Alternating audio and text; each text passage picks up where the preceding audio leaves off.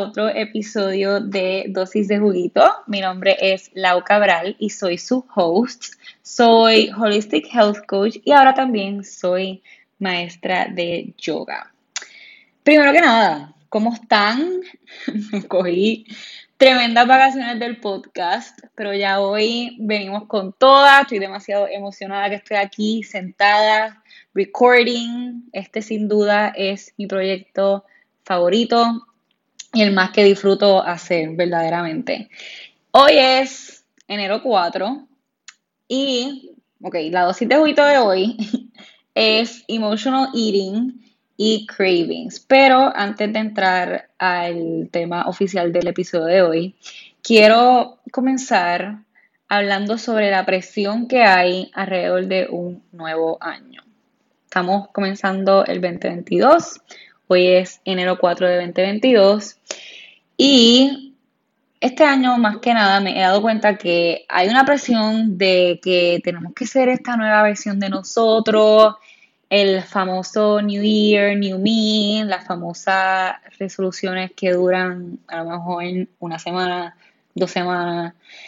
El famoso comienzo en enero 1, este año voy a rebajar X libras, este año voy a empezar a hacer ejercicio y los mil cuentos que vienen con un nuevo año. Y como, como les dije, este año más que nunca me di cuenta de esa presión colectiva que se siente específicamente en las redes. Aparte de que no quiero sonar como una hater, porque al principio me encantó verlos, pero no puedo volver a escuchar el sound que usó todo el mundo en el reel de hacer como un recap del 2021, el de Cause you make me feel. Ay, Dios mío. qué mal canto. Pero, ajá, ok, al principio pues Chuchi todo el mundo haciendo su recap, pero ya llega un punto que es como que, oh my god, no puedo volver a escuchar la canción. Mm, estuvo cool verlos, pero ajá, me pongo en la posición de personas que a lo mejor no tuvieron el mejor año o que las navidades es un season que les trae mucho emotions, que el año nuevo es algo que les da mucha presión, mucho estrés, entonces, que uno se ponga a ver esos videos de viajes, de experiencias, de logros, etcétera, de otras personas, es inevitable que compares tu año con, con ellos. Y también puede traer como más presión a que tu 2022 tenga que ser así o que tu vida overall se tenga que ver así. Y pienso que hay un thin line, porque también estos videos pueden servir de inspiración y pueden ser un motor de motivación para que tú pues tomes acción y vayas a cumplir tus sueños y vayas a vivir la vida de tus sueños y cumplir tus metas, etcétera, pero pues también pueden ser una trampa de comparación.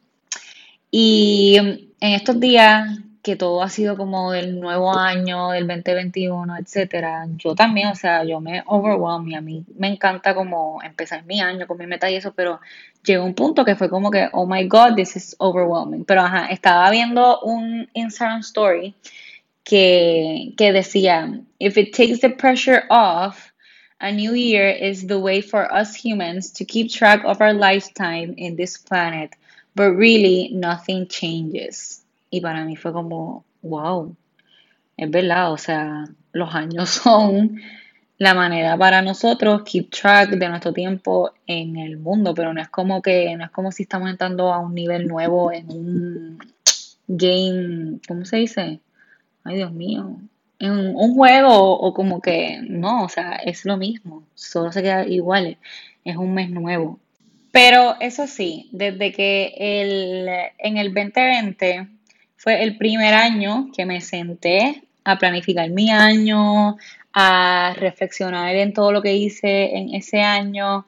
Y oigan, eso me cambió la vida. Y si no lo han visto, le hice un video en mi canal de YouTube sobre este ejercicio que hice que incluye hacer un inventario de tu 2021 o del año en el que estás y darle las gracias porque es importante dar las gracias y reconocer qué hábitos y cosas buenas vas a seguir llevando a través de tu vida.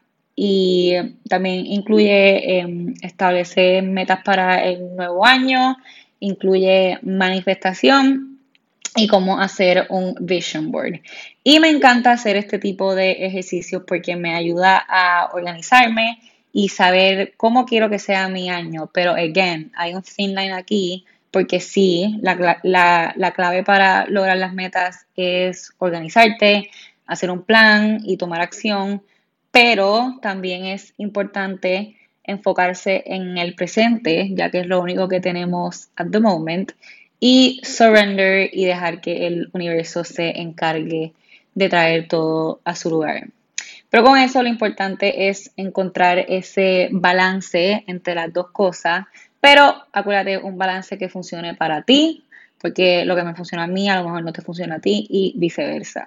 Y esto va para todo en la vida. There's no one size fits all porque todos somos diferentes y tenemos distintas formas de funcionar. También como promuevo el organizarte, establecer tus metas, tomar acción and go for it. Promuevo el quitarte la presión de encima, tener autocompasión, descansar, reset y tomarte un break cuando lo necesites. Y by the way, si no lo has hecho, no estás tarde para hacer el ejercicio, no importa que ya estemos en el 2022, esto es algo que puedes hacer cuando sea. Entonces, para empezar a transicionar al tema del episodio, en el último episodio les conté que estuve pasando por unos cambios hormonales y confirmo que hoy día me estoy sintiendo mucho mejor y que things are going back to normal en mi cuerpo y en cómo me siento. Pero ahora lo nuevo es resetting mi estómago. Después de todo lo que me comí estos últimos días de las navidades, que mi cuerpo no está acostumbrado a comer y ya esta semana mi cuerpo me dijo, stop what you're doing y let's go back to our routine. Yo comí empanadilla, arroz, postres, carnes, ensalada de papa, muchas cosas que me permití comerme lo que quise y me lo disfruté. Aunque mantuve mi rutina de green juice, mi yoga, mi hidratación, y todas esas cosas que, me centran y que me hacen sentir bien y que me hacen ser mi mejor versión para mí y para los que me rodean. Y fue el segundo año, porque el primero fue el pasado, que no dije como que, ok, en diciembre me voy a comer todo para empezar la dieta en enero. No, en vez de hacer eso, ayer fui al supermercado, compré fruta y vegetales y los alimentos que usualmente como para simplemente volver a consumirlos como de costumbre. Nada de restricciones, nada de dieta, nada de ejercicio excesivo, etcétera, porque verdaderamente eso no funciona. Y me he dado cuenta que aquí en Puerto Rico, si no eres de Puerto Rico, me imagino que en donde vives también, hasta en la televisión se pasan diciendo dieta esto, eh, dieta el mes que viene, detox, y yo cada vez que escucho eso me da un cringe, porque es como que, no señores, eso no funciona así, tienen que cambiar su chip, cambiar su mente, están en un ciclo constante y toca romperlo colectivamente ya, pero nada, poco a poco, para eso estamos, para poner nuestro granito de arena y ir introduciendo otros approaches de salud y bienestar. Entonces, algo que me he dado cuenta estos últimos meses y lo he escuchado en otros podcasts es que uno no sana una relación con algo por completo. O sea, no es como que si la sanaste y ya no va a volver algo que, que como trigger. Siempre va a haber una ocasión, un stressor que va a hacer que we fall back to our training, our conditioning, or our old ways of thinking, como que it's gonna take us back to our bad habits. Y usualmente son esos momentos retantes. Y aquí es donde entra la dosis de juguito oficial del episodio, que es emotional eating y los cravings. Wow, tremenda introducción que hice para este episodio. ok, so yo antes era una persona que usaba la comida como un coping mechanism, buscando comfort y satisfacción en la comida, buscándola como estaba unsatisfied en otros aspectos de mi vida, pues buscaba ese comfort en la comida. Y estas navidades me encontré emotional eating, pero a diferencia de otros años, lo hice conscientemente y me permití hacerlo desde el amor propio porque era lo que necesitaba en ese momento. Entonces, el emotional eating y los cravings es un tema recurrente en mis sesiones uno a uno y es uno de los temas que más me gusta trabajar ya que lo he vivido muy de cerca. Entonces, los cravings y el emotional eating vienen de una razón, de un root cause emocional más deep, más interno que solo tener hambre vienen de estar insatisfecho, insatisfecha y o vacío en un aspecto de nuestra vida, de nuestro círculo de vida. Y entonces buscamos satisfacer ese vacío a través de la comida. Pero entonces, ¿qué pasa cuando we give into a craving buscando llenar ese vacío inconscientemente? Inevitablemente vas a seguir en ese ciclo y vas a seguir teniendo esos cravings y buscando la satisfacción a través de la comida.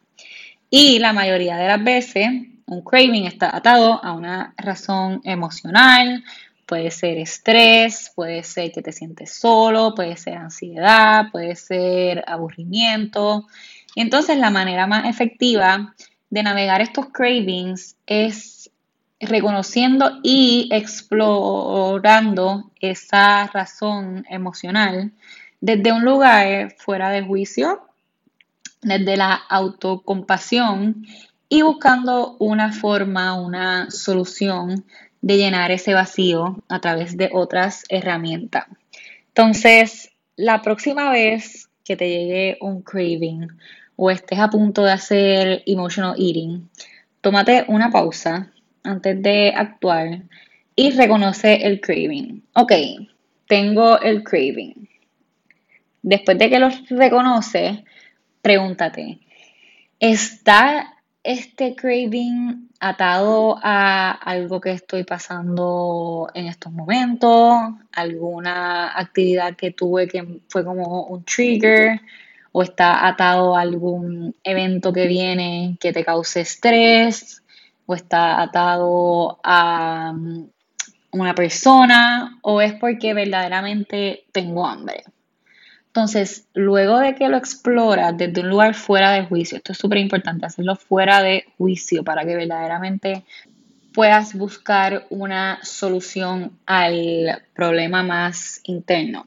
Entonces, luego de que lo exploras, procede a actuar desde un lugar de empoderamiento, ya sea giving into the craving, haciéndolo desde un lugar de amor propio o buscando la manera de solucionar el problema. Entonces, algunos ejemplos de cosas que puedes hacer para no give into the craving y bregar con la situación de otra forma es haciendo journaling y ustedes saben que yo soy fan del journaling, tengo un episodio enfocado full en journaling. Entonces, ya que la mayoría de las veces los cravings están atados a emociones, el escribir tus emociones, lo que sientes, lo que estás pensando, lo que estás pasando por en esos momentos en un pedazo de papel, puede ayudar a, a aliviar ese craving o desaparecerlo por completo. También puedes distraerte haciendo otra actividad, a lo mejor not a fun one, pero limpiando tu cuarto, recogiendo tu espacio, haciendo una limpieza de tu closet, escuchando un podcast, eh, haciendo una meditación a través del mindfulness que actually los otros días descubrí que hay unas meditaciones en Insight Timer, que Insight Timer es una aplicación que yo he hablado antes, es gratuita y tiene miles de meditaciones para todo. Y descubrí los otros días que tienen una específica para los cravings. Así que, en fin, la idea es enfocar tu mente en otra cosa, otra actividad que no sea pensar, pensar y pensar en ese craving. Y obvio, es más fácil a corto plazo manejar nuestras emociones a través de la comida que actually sit with them and work through them, pero a largo plazo es más efectivo manejarlas a través de otras herramientas. Entonces, otra, una manera positiva de ver estos cravings es que en vez de mortificarte por comer cuando no, tienes hambre, es apreciar y agradecer a nuestro cuerpo por hablarnos y por darnos estos cues que nos indican que hay un área en nuestra vida que debemos de darle como más tender love and care para así aliviar la necesidad de satisfacerla a través de la comida. Es darle las gracias a tu cuerpo por dejarte saber que hay algo en desbalance, que hay algún aspecto de nuestra vida que está en desbalance y que necesita cuidar de ese aspecto para que pues esté todo balance y no tengas que buscar la comida como comfort o como satisfacción. Entonces, aquí es donde el escuchar a nuestro cuerpo y el amor propio vienen a jugar. Nuestro cuerpo siempre, siempre nos está hablando. Y esto es algo que a mí me preguntan mucho, que es como que, Laura, ¿cómo comienzo a escuchar mi cuerpo? Porque la gente piensa que que tu cuerpo te habla, o sea, que literalmente lo puedes escuchar. y es como, no, no te hablan como un humano, eh, pero te hablan a través de estos cues, de estos cues que te dicen qué necesitas y qué no necesitas. Como por ejemplo, cuando te vas de viaje y te comes todo en el viaje, te sabes de tu rutina. Entonces, cuando llegas a tu casa, que ¿qué quieres hacer? Tú quieres comer ensaladas, quieres greens, quieres comer lo más clean, quieres hacer ejercicio, porque ese es tu cuerpo gritándote que literalmente ya no pueda más, que, que ya no puede más y que necesita su nutriente. También ponte a pensar en algún momento en que una pizza o unos chicken tenders o un fast food o algo te cae mal ese es el cuerpo diciéndote, mira, este tipo de comida a mí no me come, no me cae bien, por favor, dame otro tipo de comida. Y así uno va escuchando y aprendiendo a escuchar poco a poco. Al igual que los cravings, los, los cravings es el cuerpo diciéndote que algo no está bien. Entonces, ahí es que decides actuar desde el amor propio, desde un lugar de empoderamiento y hacer lo que es mejor para ti en ese momento. Cuando nutres tu mente, nutres tu cuerpo. Entonces, al trabajar esos otros aspectos de tu vida, encontrarás que con el tiempo vas a parar de buscar satisfacción en la comida porque ya vas a haber satisfecho ese vacío de otra forma. Cuando trabajas y buscas nutrirte afuera del plato, inevitablemente vas a estar más consciente de la comida que te llevas al cuerpo. Vas a estar más consciente de qué cosas del mundo exterior te llevas a tu mundo interno. Y vas a estar más pendiente de esos cues que te da tu cuerpo y encontrarás a estar más in tune, más conectada con él. Van a estar on the same page. Entonces, quiero que te hagas estas preguntas. ¿Cómo estoy nutriendo mi mente y mi cuerpo a diario? ¿Están esas cosas alineadas a la persona que quiero ser, a quien me quiero convertir? ¿Están aportando a los cambios que quiero hacer en mi estilo de vida? Yo diría que el mayor takeaway de este episodio es la importancia de que tu mente y tu cuerpo estén alineados, el aprender a reconocer esos cues que te da tu cuerpo y agradecerles y sobre todo nutrirte afuera del plato para que no tengas que llenar esa insatisfacción, ese vacío a través de la comida. Y esto es solo una introducción a este tema y de las una de las muchas cosas que trabajo con mis clientes uno a uno. Ahora mismo tengo tres cupos disponibles para mi programa personalizado de Health Coaching 101 y no sé cuándo sea la próxima vez que coja a clientes así uno a uno porque me quiero enfocar en la reestructuración de mi curso de coaching grupal que se llama The Wellness Club que viene muy pronto y como ustedes son mi audiencia que más amo, les voy a dar como un chi de esta segunda edición.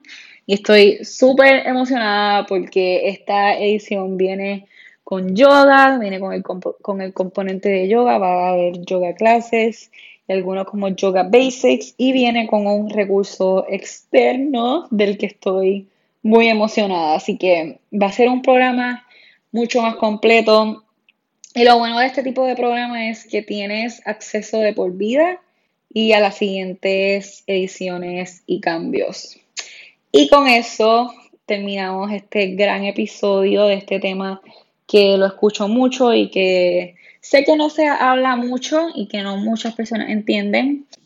Así que espero que le encuentren el valor a toda la información que les di hoy y que cojan esos tips y los apliquen a su día a día. Y estoy muy emocionada porque este año venimos con invitados top en el podcast 2022 de Dosis de Juguito. Así que si te gusta este podcast, dale follow, déjale un rating, que tengo entendido que eso se puede hacer ahora por acá.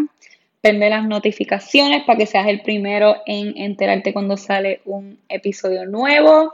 Así que nada, los dejo, los quiero, un abrazo. Chao.